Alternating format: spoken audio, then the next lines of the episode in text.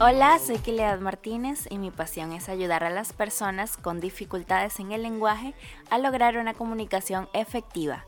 Este podcast nace por las dudas que siempre surgen en los padres y familiares de mis pacientes y el nombre del mismo también se lo debo a ellos ya que es lo que quiero, escucharlos hablando fuerte y claro.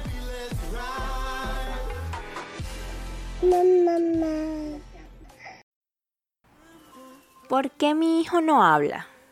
Si está escuchando este podcast, puede que tenga un hijo o un familiar en edad de desarrollar su lenguaje y se sienta preocupado porque ve que el niño no está progresando al ritmo que usted le gustaría, ¿no?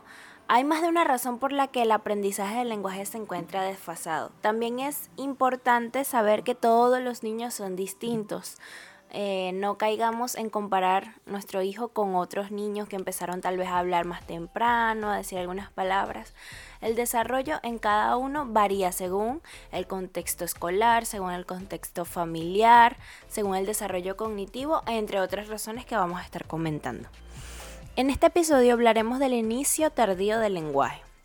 Me sucede que algunos padres de pequeños de dos años o menos están preocupados porque sienten que su hijo tiene un retraso en el lenguaje, ya que a esa edad, comparándolo con otros niños o con tal vez sus hermanos mayores, deberían estar pronunciando ciertas palabras, ¿no? Como perro, como carro, haciendo gestos para señalar su biberón, entre otros. Pero es importante saber que no se puede dar un diagnóstico de retraso en el desarrollo del lenguaje antes de los tres años. En esta edad estamos hablando de un inicio tardío en el lenguaje. El inicio tardío del lenguaje puede identificarse ya a partir de los dos años de edad y se caracteriza porque el pequeño tiene poco vocabulario. Por ejemplo, no usa más de 10 palabras, también hay ausencia de las combinaciones de estas palabras, es decir, no es capaz de armar una frase con dos palabras comunes, por ejemplo. Ahora, usted como padre, ¿cómo puede detectar un inicio tardío en el lenguaje? Vamos a profundizar un poco más en esto.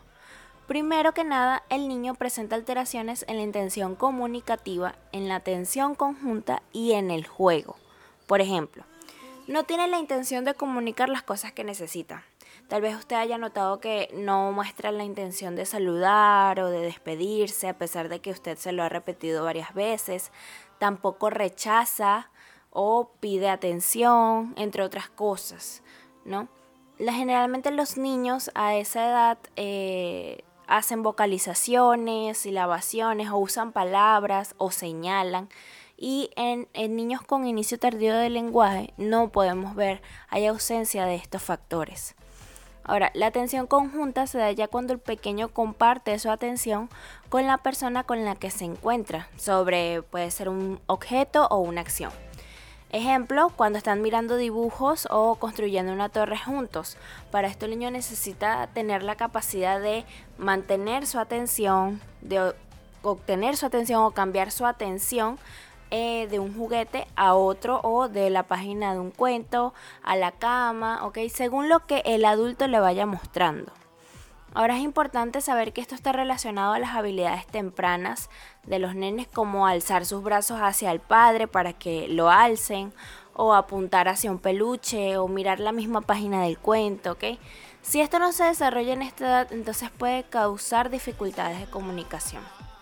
Ahora un segundo signo es cuando los niños tienen problemas en la adquisición y comprensión del vocabulario el niño debería ser capaz de comprender los nombres comunes que les enseñamos, como por ejemplo decirle dónde está tu boca y que él pueda señalársela, o decirle arriba y que él sepa hacia dónde es arriba, o lo más común es que son sus animales y sus onomatopeyas, por ejemplo, decirle mostrarle un perro y que él intente copiar wow wow wow o un gato miau miau miau. ¿ok? Es importante saber también que no es que lo van a pronunciar correctamente. Eso me lleva al tercer punto. Finalmente, no pronuncian todas las vocales o consonantes o solo muy pocas. Por ejemplo, hacen poco balbuceo, emisiones de vocales, vocalizaciones. Hay niños que, por ejemplo, para llamar a su mamá dicen ma o a, ¿ok?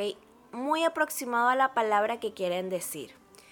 Los nenes a esta edad generalmente no tienen el punto y modo, o sea, no tienen la manera de colocar sus órganos articulatorios para pronunciar las consonantes, por ejemplo.